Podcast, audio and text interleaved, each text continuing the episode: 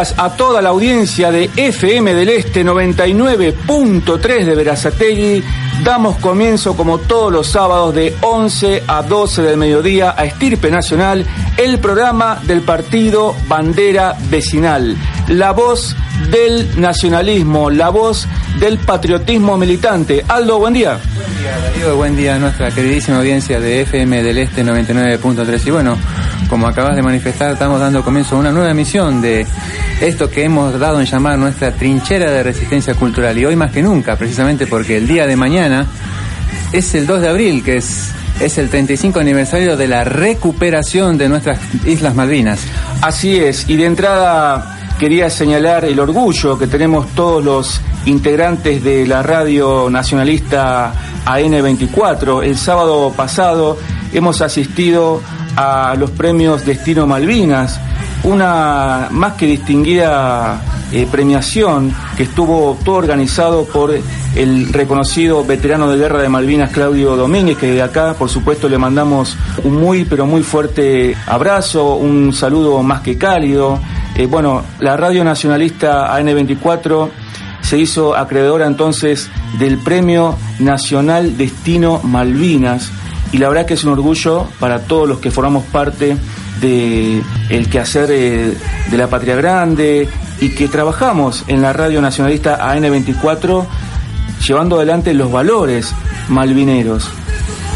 Efectivamente, como acabas de manifestar Darío, y bueno, este todo todo, todo tipo de expresión, sea audiovisual, eh, eh, vale, vale para, para aclarar este, determinadas expresiones, como vengo escuchando por ahí de estos, últimos años, y inclusive después del 14 de junio, que fue el, alto del fuego, unas expresiones realmente lamentables, como, como es precisamente, como catalogan a nuestros héroes como chicos de Malvina, como si fuera que no, no sabían a dónde iban, cosa que es totalmente inexacto. Y encima hay algunos periodistas tendenciosos realmente es repudiable lo que dicen estos señales que cuando dicen la invasión de Malvinas. ¿Cómo se puede invadir un territorio propio? Por supuesto, Aldo, que uno coincide ¿no? con, estas cuestiones que estás puntualizando. Nosotros eh, estamos muy contentos por el premio este que ha recibido AN24, que para todos los oyentes de Stripe Nacional les comento que es una radio por internet que pueden sintonizarla a través de www.radioan24.com.ar y bueno, allí van a encontrar toda una serie de eh, programas que tienen que ver con el nacionalismo y que desde ya el programa que hacemos todos los sábados acá en Estirpe Nacional se repite eh, durante la semana por esta radio por internet. Radio AN24, distinguida con el Premio Nacional Destino Malvinas. Y precisamente lo que estaba señalando Aldo, vos al comienzo, mañana 2 de abril, se cumple el aniversario número 35 de la recuperación de nuestras irredentas Islas Malvinas. Sin lugar a dudas, una de las gestas más importantes de toda nuestra historia. Y en este sentido, hoy a la noche vamos a acompañar, como todos los años, a los héroes y veteranos de Guerra de Malvinas en la tradicional vigilia. Y aprovecho para hacerlo extensivo a todos los oyentes de Estirpe Nacional que quieran asistir. Hoy nos reunimos a las 11 de la noche en el cenotafio, en la Plaza San Martín, en el barrio de Retiro, como ya saben, y por supuesto sin banderas partidarias, solamente con la azul y blanca y con el orgullo de estar acompañando una vez más a nuestros héroes. Y bueno, ahí vamos a estar con todos los compañeros del partido, bandera vecinal, pero repito, sin banderas partidarias. Y en referencia a este nuevo aniversario sobre la recuperación de nuestras Islas Malvinas, yo quería señalar dos cosas puntuales. En primer lugar, quería decir y hacer referencia a la sistemática política de desmalvinización que padecemos los argentinos, una práctica constante desde 1983 a la fecha. Realmente caen muy mal las frases tristemente célebres de diferentes presidentes. Raúl Alfonsín, por ejemplo, habló en su momento de acto demencial, de carro atmosférico. Para Carlos Menem fue una triste y traumática mancha en la historia de nuestras relaciones con Gran Bretaña. Y para Néstor Kirchner fue otro crimen de la dictadura.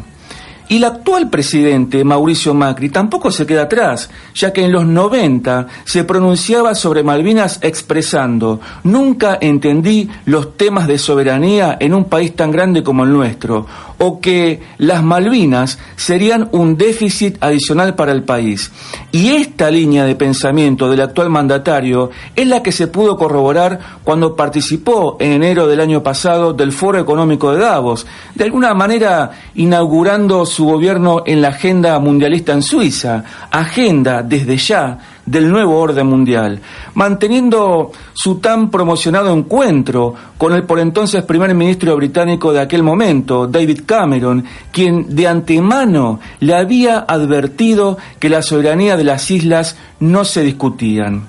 El repudio a la gesta malvinera siempre fue una constante en la partidocracia argentina, reforzándose permanentemente la idea, un poco como vos señalabas, Aldo, al comienzo, esto de que fue una aventura loca o que hubo chicos de la guerra, vale decir, un desprecio imperdonable que en definitiva es lo mejor que le puede pasar, que le puede suceder a la diplomacia británica.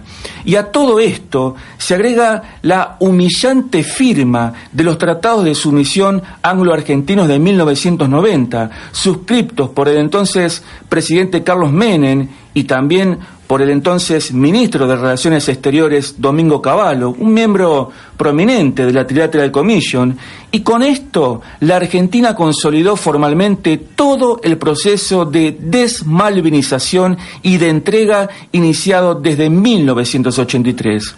Dos tratados que aseguran hasta el día de la fecha, lo que nadie dice, el estatus de colonia y de dependencia de nuestro país hacia la geopolítica expansiva del Reino Unido en el Atlántico Sur. Y en segundo lugar, quería señalar que hay esperanza, que debemos luchar por la consolidación de un espacio nacionalista en el poder, y esto se puede lograr con el concurso de todos nosotros. Hoy más que nunca es imprescindible lograr una auténtica soberanía política, una auténtica independencia económica y un verdadero señorío de lo propio desde lo territorial con respecto a los poderes de explotación mundial. Ser libres de toda forma de dominación extranjera, algo que en la actualidad pero ni remotamente existe. Y por último, a pesar de la falaz prédica educativa propagandística del sistema, nuestros soldados fueron héroes, fueron verdaderos hombres, fueron verdaderos guerreros de la patria que estuvieron a la altura de la historia, fueron argentinos espiritualmente fuertes que defendieron un legítimo derecho de posesión y que sin lugar a dudas entraron en los laureles de nuestra patria grande. Tirando por tierra todo, todo este, esta desmalvinización ridícula y perversa como mucha mucha gente pretende, pretende seguir consolidando, bueno, eh, inclusive en algunos casos hemos visto varios de nuestros, de nuestros compatriotas, de nuestros héroes, de nuestros eh, soldados que tuvieron que sobrevivir como podían, porque muchos eh, fueron, fueron ocultados. Cuando volvieron al continente les exigieron que no se hablara más del tema. Y eso es, es realmente humillante, que el propio alto mando les, les exija eso. Exactamente. Y vamos a pasar ahora dos audios muy emotivos sobre la gesta de la reconquista de las Islas Malvinas. El comandante de la Fuerza de Desembarco, integrada por los efectivos de la Infantería de Marina y del Ejército Argentino embarcados en este buque, de algunas fracciones a bordo del destructor Santísima Trinidad y del rompehielos Almirante Irizar y de los buzos tácticos embarcados en el submarino Santa Fe. Nuestra misión es la de desembarcar en las Islas Malvinas y desalojar a las fuerzas militares y a las autoridades británicas que se encuentran en ellas. Eso es lo que vamos a hacer. El destino ha querido que seamos nosotros los encargados de reparar estos casi 150 años de usurpación. En esas islas vamos a encontrar una población con la que debemos tener un trato especial. Son habitantes del territorio argentino y por lo tanto deben ser tratados como lo son todos los que viven en la Argentina. Ustedes deberán respetar estrictamente la propiedad y la integridad de todas las personas. No entrarán a ninguna residencia privada si no es necesario por razones del combate. Respetarán a las mujeres, a los niños, a los ancianos y a los hombres. Serán duros con el enemigo, pero corteses, respetuosos y amables con la población de nuestro territorio a los que debemos proteger. Si alguien incurre en violación, robo o pillaje, le aplicaré en forma inmediata la pena máxima. No dudo que el coraje, el honor y la capacitación de todos ustedes nos dará la victoria. Durante mucho tiempo hemos estado adiestrando nuestros músculos y preparando nuestras mentes y nuestros corazones para el momento supremo de enfrentar al enemigo. Ese momento ha llegado. Mañana ustedes serán los vencedores. Mañana mostraremos al mundo una fuerza argentina, valerosa en la guerra y generosa en la victoria. Que Dios los proteja. Teniente Coronel Seideldín, como jefe de los comandos del ejército que se encuentran en las Islas Malvinas y ahora comandante del cuartel que antes ocuparon los británicos, ¿cómo calificaría usted la moral de los británicos en esta isla? Bueno, la moral de los británicos en esta isla no era buena. ¿Cómo lo sabe? Eh, no era buena por la vida que tenían dentro de acá del cuartel. Eh, tenía una vida con todas las comodidades y había alguna serie de elementos y de cosas que demostraban que no estaban en una actitud de combate óptima a pesar de tener todo el material necesario para combatir. Eh, el soldado debe vivir en un ambiente austero, eh, un ambiente totalmente sencillo y no en un ambiente de lujo por principio. ¿Uso de drogas? Drogas no hemos descubierto. ¿Por qué, sin embargo, no se defendieron 120 hombres armados más o menos como pudieran haber, haberlo hecho? Bueno, cuando eh, un grupo de soldados no defiende un lugar es porque no se lo quiere. Porque si verdaderamente se lo quiere, se lo debe defender con su propia vida. Señor, ¿qué significa para usted estar en este momento en la Argentina custodiándola ya como un territorio reincorporado a la nación? El orgullo más grande de mi vida. ¿Usted soñó alguna vez que lo iba a hacer? Siempre lo he soñado y he tenido la certeza de que iba a hacer este trabajo. Señor, usted no es de origen argentino. No, mi padre y mi madre son de origen libaneses, pero me han educado como católico y como argentino.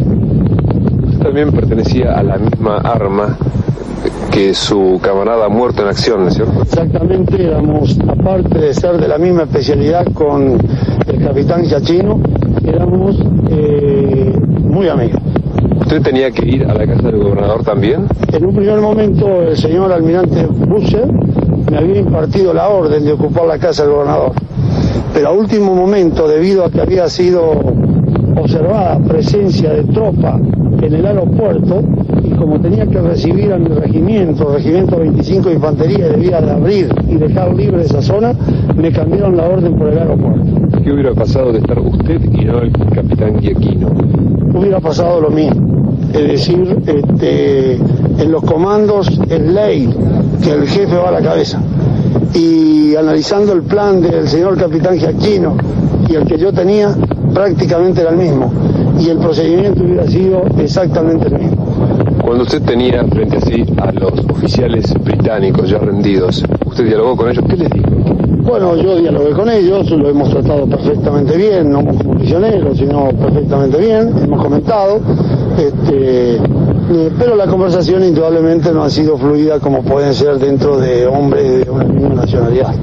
Pero en ningún momento hubo ninguna violencia ni nada por el estilo, es decir, perfectamente tratado bien. ¿Les advirtió usted, por ejemplo, de lo que pasaría si intentaran volver? Eh, bueno, este, eh,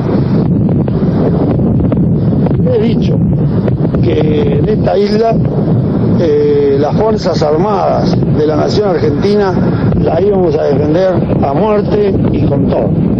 Y el que pisa esta isla y viene, aunque sea de visita, sepa que si se produce algo en ese momento, debe estar preparado para combatir y defenderla con su vida y ninguna duda. Muchísimas gracias, Teniente Coronel. Muchas gracias.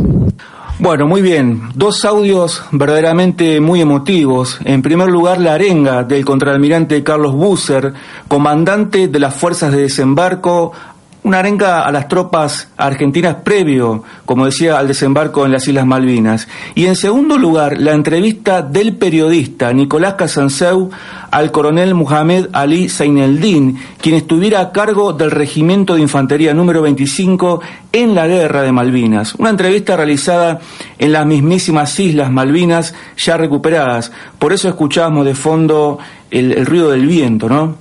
Y en referencia a la creación de la flamante Secretaría de Veteranos de Guerra de Malvinas del Partido Bandera Vecinal, tal como lo dimos a conocer el sábado anterior, el veterano de Guerra de Malvinas, Juan Domingo Frías, flamante titular de la Secretaría de Veteranos de Guerra de Malvinas del partido, ha tenido diversos encuentros, ha venido realizando en los últimos días una intensa actividad patriótica en el norte de nuestro país. Su agenda, por ejemplo, comenzó en la provincia de Salta, donde brindó una conferencia ante decenas de jóvenes oficiales del comando de la Sexta Brigada de Montaña del Ejército Argentino en el Auditorio General Manuel Belgrano. Allí expuso su experiencia en la gesta cuando prestó servicio en el destructor Ara Santísima Trinidad y participó de la histórica Operación Rosario en la madrugada del 2 de abril de 1982, que marcó, como todos saben, el inicio de la reconquista de nuestras islas. Posteriormente, el camarada Frías fue invitado al prestigioso ciclo televisivo Salta y Usted, que se emite por el Canal 10 de la capital provincial, donde defendió con vigor la causa Malvinas. Y finalmente, y en un acto verdaderamente emotivo, el 29 de marzo fue declarado visitante ilustre de la ciudad de Salta por iniciativa del diputado provincial Andrés Suriani, quien le entregó a Juan Domingo Frías una copia de la resolución en el auditorio del Consejo Deliberante Provincial. La distinción fue aprobada por unanimidad y el diputado Suariani, vicepresidente de la Cámara, dio un cálido discurso de reconocimiento a nuestro compañero por su lucha por la patria. Es, es muy linda la, el comunicado, que, la noticia que acabas de dar y que bueno, y también déjame decir algo, espero que no, no caiga muy mal, ¿no? Pero, por ejemplo, por alguien que siento mucho respeto por el, por el escritor premio Nobel en literatura de eh, Pérez Esquivel, que, que se preste a, semejante bajeza, a que encima eh, reclamó hostilidades de los isleños, pero también fue, fue una falta de respeto mucho peor a la que, a la que hizo a los, a los familiares de los veteranos. Sí, totalmente, de acuerdo con todo lo que está señalando.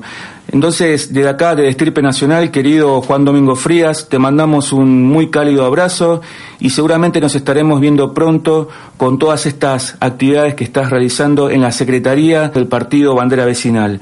Vamos ahora con un temita musical.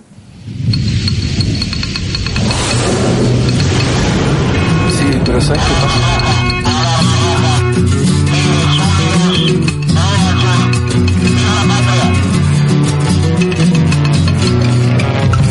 pajarito que ya escribiste tu historia, ¿quién pensaría que un día te cubrirías de gloria?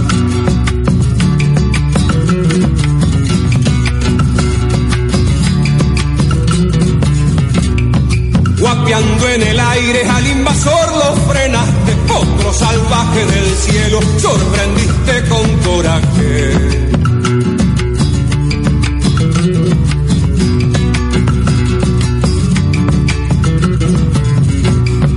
tienen tus jinetes corazón blanco y celeste, no dejarán de enfrentarlo, aunque la vida les cueste. Bravío que allá en el sur te graduaste, el gringo ya se dio cuenta qué significa enfrentarte.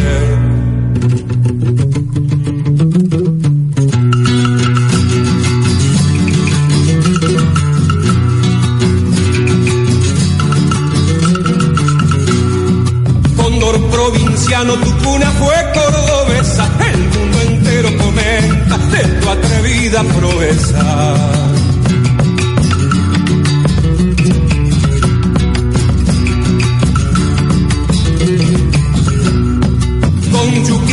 Calmando un gordo queda servido, la historia ya lo recibe, un héroe nuevo ha nacido.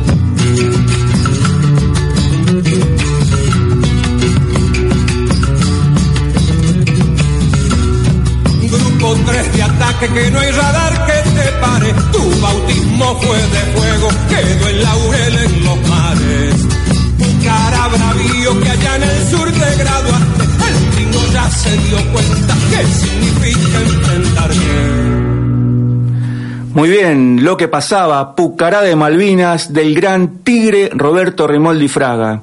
Y el sábado pasado habíamos eh, pasado la primera parte de la entrevista que se le realizara en los estudios de Agencia de Noticias Realidad Bonaerense en la ciudad de Bahía Blanca a Alejandro Biondini, presidente del Partido Bandera Vecinal y candidato a diputado nacional por la provincia de Buenos Aires. Una entrevista realizada en el marco de la gira proselitista que empezó a realizarse por la provincia de Buenos Aires en Bahía Blanca, Azul y Coronel Suárez. Bueno, que hemos dado una amplia cobertura desde que iniciamos esta cuarta temporada de Estirpe Nacional. Vamos a pasar ahora a la segunda y última parte.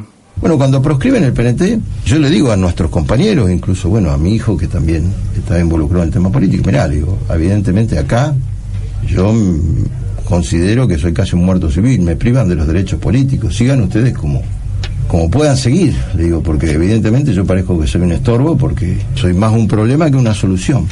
Y ahí, este, fundamentalmente mi hijo, Alejandro César, con otros compañeros, con gente vinculada también al tema del campo, y todos habían constituido alternativa social, incluso ellos, cuando incluso mi hijo se, se presenta a elecciones, incluso a mi mujer, que bueno, siempre me acompaña en la tarea política, página 12 saca una columna cuyo título es Hay que prohibir a los biondini, como si fuera una especie de, de grupo, de una plaga, etcétera, etcétera.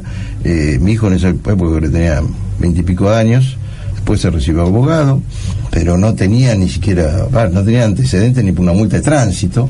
Este, mi mujer docente toda la vida, pero por la aportación de apellido había que prohibirlo. Bueno, gracias a Dios la justicia no hizo lugar a eso.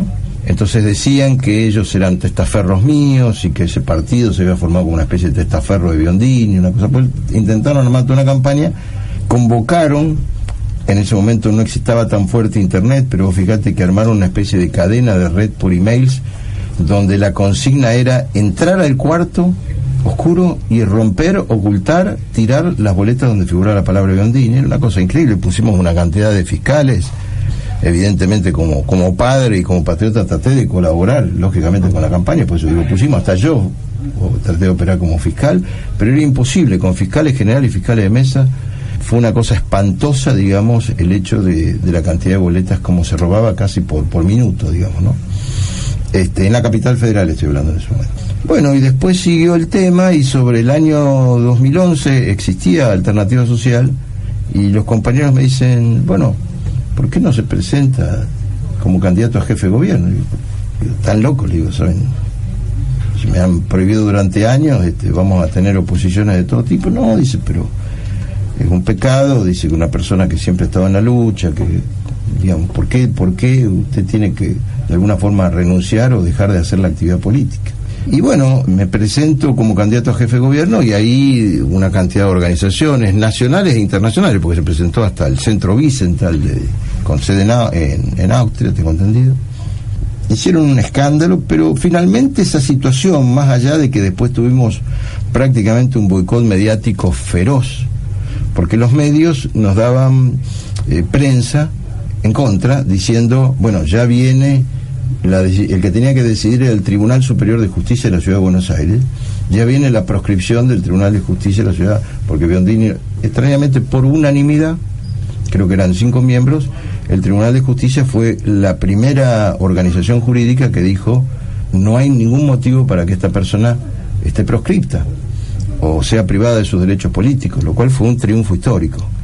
Y eso, esa decisión del 2011, en cierta forma me, reincorporó a la actividad política, pero con situaciones este, discriminatorias muy fuertes. Recuerdo que la prensa hizo un absoluto silencio y el día previo a la veda electoral, eh, la producción de Código Político me invita al canal TN y donde yo tenía tres minutos para hablar. La primera vez que la primera vez que podía hablar en esa campaña, el último día. Y Silvana Judice, creo que es, a cargo de en ese momento de la Comisión de Libertad de Expresión del Consejo de, de la Cámara de Diputados, y en ese momento ella iba como candidata por el radicalismo, armó un piquete, le habló a López Murphy en ese momento, a, o sea, armó como una especie de escándalo, diciendo, diciéndole al resto de los candidatos que no entraran al estudio si yo permanecía en el estudio porque yo no podía tener, aún siendo un candidato legalizado por la justicia, el derecho a exponer. Entonces le hicieron como un piquete al programa. A punto tal que en ese momento Van der Koy me dice, esto es un escándalo, esto es inaudito, debo reconocer, más allá de mi oposición actual al gobierno de Macri, que el único que permaneció sentado me dio la mano y dijo, yo no estoy de acuerdo con eso, era en ese momento el jefe de gobierno, que era Mauricio Macri. El único se quedó, y un candidato que se llamaba Piragini, que lamentablemente falleció. El resto de los candidatos no quiso entrar. Todo armado por esa suerte de patota que armó Silvana Giudici en la puerta del estudio. Bueno, y la producción me dice, mire, vamos a tratar, qué sé yo. Entonces yo no quería armar escándalo, aparte me parecía que el escándalo era lo lo que más me perjudicaba porque yo me ponía como en una situación de violencia. Le digo, bueno, yo Van der le digo, ¿qué hago? ¿Me voy del canal? Dice, no, mire, espere. Dice, la producción, dice esto. Incluso ellos dijeron una palabra, esto es un atropello. Dice, pero después vamos a tratar de hacer un bloque con usted. Bueno, hablaron los candidatos y después, ya estando en el estudio, los candidatos, como alguno de ellos parece que había escuchado esto, les dijo, miren, nosotros no queremos ni que Biondini hable antes ni después, dice. Si ustedes le, le van a hacer un reportaje después que nosotros hablemos, ya nos vamos todos. Toda excepción de estos dos candidatos. Así que fueron, la verdad, situaciones, en fin, desde mi punto de vista, primero, totalmente desfasadas por la realidad, porque yo soy una persona, o sea, no tengo ningún antecedente de violencia ni nada, lo sumo, si se quiere, podré tener un pensamiento disidente, pero bueno, lo cual significa el grado de, yo diría, de intolerancia que ha manejado una, una dirigencia tradicional respecto de una persona en política, lo cual con los años, viéndolo de lejos, en cierta forma me enorgullece porque me emparenta mucho con la proscripción que sufrió el peronismo, digo, salvando las distancias, ¿no? Y bueno, ya a partir de ahí es como que se fueron acostumbrando y se fue normalizando la cosa. Después surgió Bandera Vecinal, que surgió de la Unión de Alternativa Social. Yo había trabajado mucho, siempre hice un trabajo muy de base, comunal, estar en contacto con los vecinos, con los ciudadanos comunes realmente, digamos, tuvimos o colaboramos bastante con todo lo que fue el movimiento de los cacerolazos, etcétera, etcétera. Y Bandera Vecinal en el año 2012 surge de la unidad de sectores que habían participado en los cacerolazos populares con esa estructura de alternativa social y justamente surge el nombre de Bandera Vecinal. Y en ese sentido yo quiero reivindicar junto con nuestra condición de nacionalistas el concepto de vecinalismo, porque hay algunos partidos que dicen es un partido vecinalista, refiriéndose no específicamente al nuestro, como si fuera una cuestión peyorativa, ¿no? Y yo creo que lo que se están olvidando es que el poder político acá es un poder delegado, acá el soberano es el pueblo, el vecino, el ciudadano común. Entonces el sentido de bandera vecinal es unir lo mejor del pensamiento nacionalista basado en el pensamiento vecinalista, porque si no nos basamos en el ciudadano común, en el hombre y, la mujer del pueblo, que en definitiva es el que delega el poder natural en la clase política, bueno, creo que se terminan cometiendo todos los desmadres que hemos visto hasta ahora, donde hay una dirigencia política que se ha transformado en una suerte de oligarquía política, donde ha tomado como costumbre prometer cosas que después no cumplen en la gestión de gobierno, donde nuestros funcionarios públicos han dejado de ser servidores públicos para servirse del público. Y, bueno, yo creo que es el mal de la Argentina, todo lo cual se ha traducido en una profunda crisis de autoridad y de representación, que es mucho más serio que una crisis institucional, es mucho más serio de que un gobierno siga o caiga, incluso de que hasta un presidente pudiera tener juicio político. Es decir, la gente ha perdido confianza en sus dirigentes y en la clase política. Y eso es lo que yo creo que hay que, revertir y bueno, es, lo que hemos venido trabajando con bandera vecinal. Bueno, hemos llegado hasta el día de hoy, donde ya creo que la situación, por lo menos de relación con el resto de las fuerzas, porque me ha tocado, sobre todo en los últimos meses, participar también en debates con diferentes figuras de otros y otros partidos y creo que bueno ya han aceptado que finalmente existe una fuerza nacionalista en la Argentina la cual hay que respetar porque nosotros respetamos a todo el mundo y bueno en lo inmediato este en el caso de la provincia de Buenos Aires hemos unido fuerzas con el partido del campo popular y con gente en acción y se está poniendo en marcha o dando nacimiento en la provincia de Buenos Aires y tratando de proyectarla para toda la Argentina el Frente Nacionalista. Y dentro del marco del Frente Nacionalista, bueno, los compañeros este, me han de alguna forma honrado con la posibilidad de que encabece la lista de candidatos a diputados nacionales por la provincia de Buenos Aires. ¿Y cuál va a ser el eje o el punto principal de esa campaña para las legislativas de este año? Bueno, nosotros tenemos una consigna. Primero Argentina. O sea, todo tiene que pasar por la defensa del interés nacional por supuesto, enraizado con el interés nacional y las necesidades del distrito. Nosotros creemos que un mal alumno es un mal alumno, pero un mal profesor son muchos malos alumnos. Entonces acá, si bien es cierto que el principal problema de la gente es la inseguridad, ese problema de la inseguridad, más allá de los sectores naturalmente delictivos, para mí tiene su origen en la corrupción, porque si no hubiera corrupción política, si no hubiera corrupción en la función pública, yo creo que no existirían muchos de los delitos que existen, ni tampoco el narcotráfico, porque finalmente en el espinel del delito termina siempre en un referente político. Entonces yo creo que ha habido mucha impunidad y para mí, en primer lugar, una de las cosas que nosotros impulsamos, lo venimos predicando desde hace años, eso sí, que hay que terminar con las inmunidades de arresto para los miembros del Poder Ejecutivo y del Poder Legislativo. Por supuesto, es una iniciativa que a lo mejor uno va a presentar y tal vez no tenga, no sé, veremos el consenso del resto de los parlamentarios si salimos electos. Pero en caso de ser electo, lo que yo digo, porque para mí hay que empezar por lo ético, lo primero que yo voy a hacer ante un escribano público y ante los medios de prensa, renunciar a cualquier tipo de fuero. Es decir, si alguien me tiene que llevar preso por algún tipo, motivo o tengo que sufrir una indagatoria por lo que sea, no me voy a amparar en un fuero de diputado nacional. Porque creo que no se avanza por muchas causas de corrupción porque todo el mundo o quiere agarrar los fueros o, se ampara en los fueros.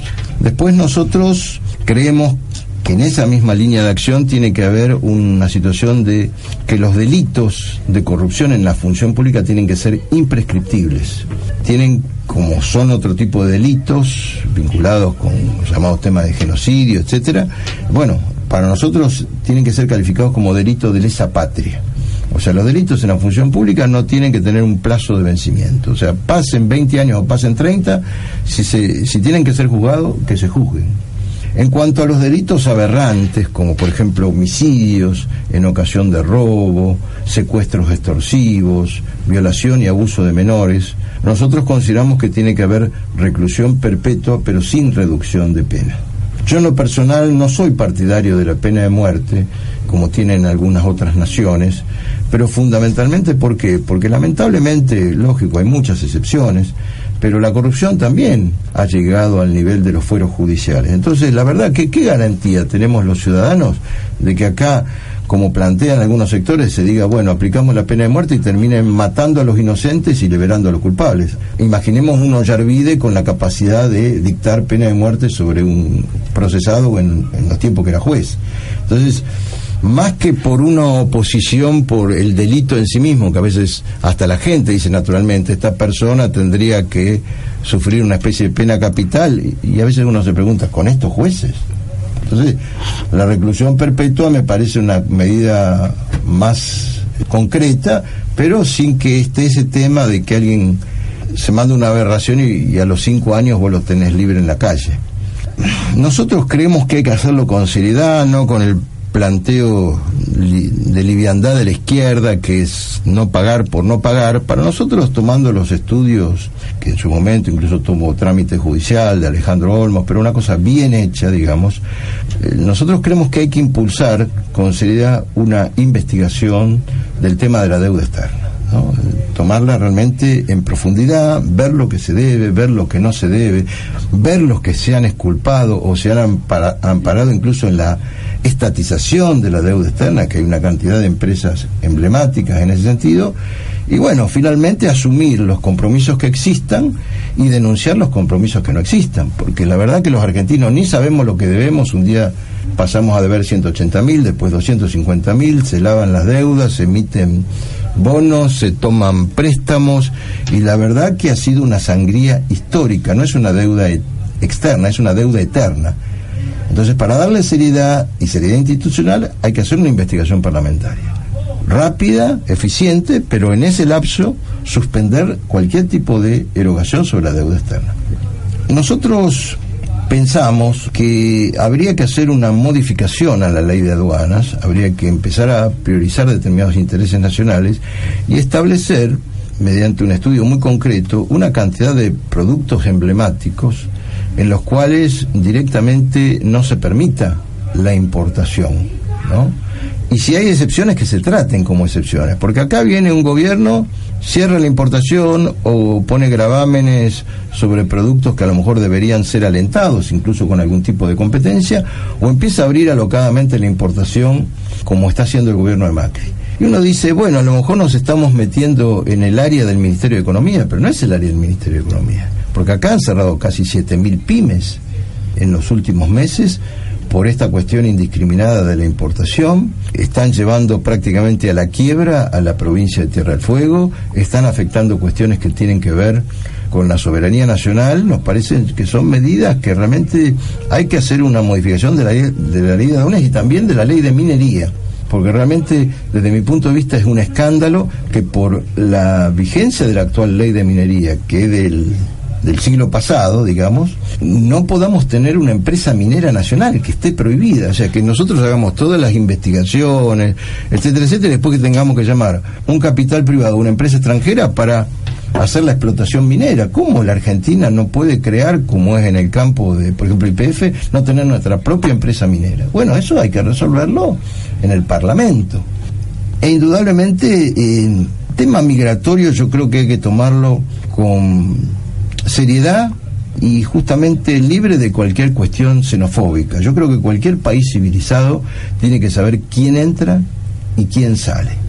Eh, no puede haber ningún tipo de discriminación por origen. Tiene que ser lo mismo la persona que viene de Suecia, que viene de Bolivia, que viene de Perú. Pero tiene que cumplir determinadas condiciones, demostrar que viene por un fin productivo, demostrar que no entran delincuentes. Por otro lado, hay gente que se rasga las vestiduras por el tema de, a ver, este, se está discriminando a los inmigrantes ilegales. Yo digo, ¿quiénes son las principales víctimas de la explotación en un país si no son los inmigrantes ilegales? Hoy tenemos casi 3.000 talleres clandestinos en la capital federal y más de 15.000 en el conurbano, 18.000 detrás de los cuales hay muchos capitales y están bajo una situación de semisclavitud miles y miles de inmigrantes ilegales. Entonces, la primera víctima de la inmigración ilegal es el propio inmigrante ilegal.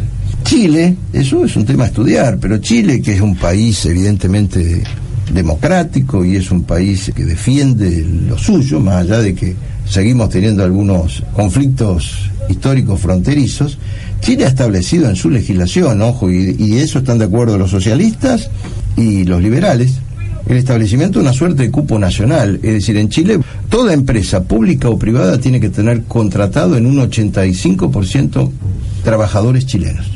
Y después un 15% queda reservado para los extranjeros. Yo creo que no sería una mala medida, sobre todo en un, en un clima de desempleo en la Argentina, priorizar que las empresas en ese margen y dejando un 15% para extranjeros que contraten fundamentalmente trabajadores argentinos. Porque acá se ha dado una paradoja. Yo me he encontrado con gente que ha ido a pedir un crédito, un subsidio y le han llegado a preguntar, ¿vos sos argentino? Ah, no, para vos no hay, sí, pero esto está eh, pensado únicamente para los extranjeros. Es decir, hemos pasado a una discriminación al revés, donde hay determinadas corrientes inmigratorias que están recibiendo apoyos del Estado y tenemos muchos argentinos sobre todo en, la, en las metrópolis, durmiendo en la calle, en situaciones de marginalidad. Entonces, ¿cómo las familias? Primero lo nuestro. Después, si uno pone en marcha el aparato productivo, en la Argentina yo creo que pueden vivir tranquilamente 200, 300 millones de personas. Yo, al contrario, soy partidario de la inmigración, pero hay gente que viniera como nuestros abuelos a trabajar, a producir y no a piñarse en los cordones industriales, sino decir, bueno, le damos un pedazo de tierra, le damos las semillas, la casa, los tractores, el las herramientas de trabajo, creamos incluso nuevas ciudades, nuevos pueblos, pero empezar a poblar la Argentina. Yo creo que se pueden hacer muchas cosas desde, desde el Parlamento. Tal vez estemos en una minoría, pero eh, sin duda hay algo que yo no voy a hacer que no pienso en el Parlamento como para ir a calentar una banca o a cobrar una dieta. Lo tomamos como un lugar de trabajo. Si, vos querés como una tribuna o como el, un punto de inicio donde se constituya por primera vez un bloque nacionalista y podamos empezar a, proponer soluciones concretas que después del día de mañana, con la posibilidad a lo mejor de presentarnos con esta fuerza, con este frente nacionalista, en un orden general, en un orden presidencial, podamos presentar soluciones a nivel de todo el país. Bárbaro, ha sido un placer y lo esperamos en otro momento a compartir un, un ratito en realidad bonaerense. Muchísimas Muchas gracias. José y bueno, felicitaciones por el trabajo y desde ya a disposición y un saludo para toda la audiencia.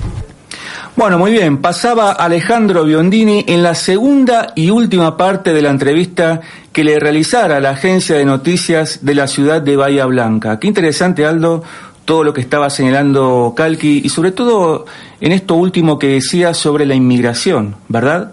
Poniendo claro sobre oscuro aclarando una vez más todo lo que, como siempre venimos diciendo y venimos destacando, en, el sentido negativo, todo lo que viene ocultando precisamente los, medios de, de, gran, de gran escala, que parecía ser que, sería un crimen proteger al argentino, porque lo que, lo que viene, venimos padeciendo la, la realidad es, es total, totalmente inocultable, o sea, pretenden tapar el, el bosque con la copa más alta del, del, árbol. Exactamente. Y por último, quería hacer referencia a un encuentro más que interesante que se produjo el sábado pasado, 25 de marzo, un encuentro de mujeres nacionalistas de bandera vecinal. La columna femenina del partido bandera vecinal celebró un encuentro más que auspicioso en las instalaciones de Casa Patria. Al evento fueron convocadas dirigentes del movimiento para realizar un plenario en el cual expusieron sus testimonios de lucha cuatro referentes. Escuchen bien, ¿eh? la licenciada Ana Graciano, secretaria de Salud de Bandera Vecinal Buenos Aires, Susana Sailices, reconocida conductora del ciclo radial Malvinas es hora de volver a casa, María Clara Metzger, presidente de la Comisión por los Derechos de los Animales del Consejo Consultivo de la Comuna 7 de Cava, y la profesora Alicia María Quinodós de Biondini, jefa de la columna femenina y presidente de Bandera Vecinal Capital Federal. Un acto que la verdad fue todo un éxito. Estábamos viendo las imágenes, las fotos del encuentro y realmente congregó a mujeres patriotas de todas las generaciones que escucharon con atención los discursos de las expositoras y disfrutaron de un evento poco frecuente en el nacionalismo argentino.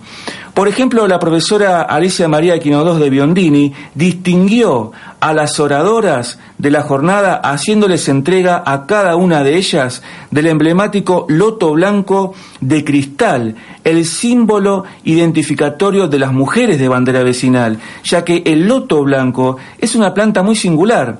Su semilla perdura por miles de años sin corromperse y pese a crecer solo en los pantanos se eleva sobre el barro y abre sus pétalos durante la noche anticipando la llegada de la luz y del amanecer. Bueno, ¿y qué mensaje de fondo esto, Aldo?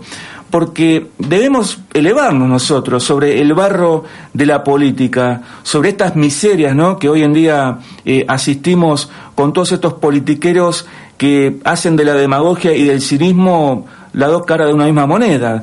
O sea, comprometernos con el mundo, pero sin ser parte de sus miserias y de sus decadencias, que debemos mantener también nuestros principios, ¿no? Nuestros ideales y luchar en medio de la oscuridad, como vos también decías en algún que otro momento, preparando el nuevo amanecer de la patria. Como acabas de decir, es una, una, una hermosa metáfora precisamente lo de, lo de la, la bellísima planta, porque en contrapartida de lo que el sistema siniestro, perverso que maltrata. Si me permitís, voy a utilizar, utilizaré una, una, expresión que tal vez sea chocante, las cosifican claro. las mujeres, pero la verdad que eso es un crimen imperdonable, que precisamente la, las, nuestras mujeres son, son nuestras madres, nuestras hijas, nuestras tías, sobrinas, que precisamente son el complemento de la verdadera unidad básica, que la unidad, verdadera unidad básica es la familia. Exactamente, y cerca del final de esta hermosa jornada se produjo la visita muy especial de Alejandro Biondini, quien se apersonó para felicitar a todas las asistentes al evento y cuyo ingreso fue saludado con una verdadera ovación. Calqui les dirigió unas breves y sentidas palabras, remarcando su orgullo, agradecimiento y admiración por la extraordinaria labor que están desempeñando las mujeres del partido, a quien definió como garantes y custodias de la causa. Bueno, desde acá por supuesto que le mandamos un más que cálido saludo a todas las mujeres nacionalistas que estuvieron en Casa Patria, y esto lo hago eh, personal en Alicia eh, Quino 2, que fue la organizadora del evento junto a Ana Graciano y bueno, y a las demás eh, disertadoras del evento. La verdad, un verdadero orgullo.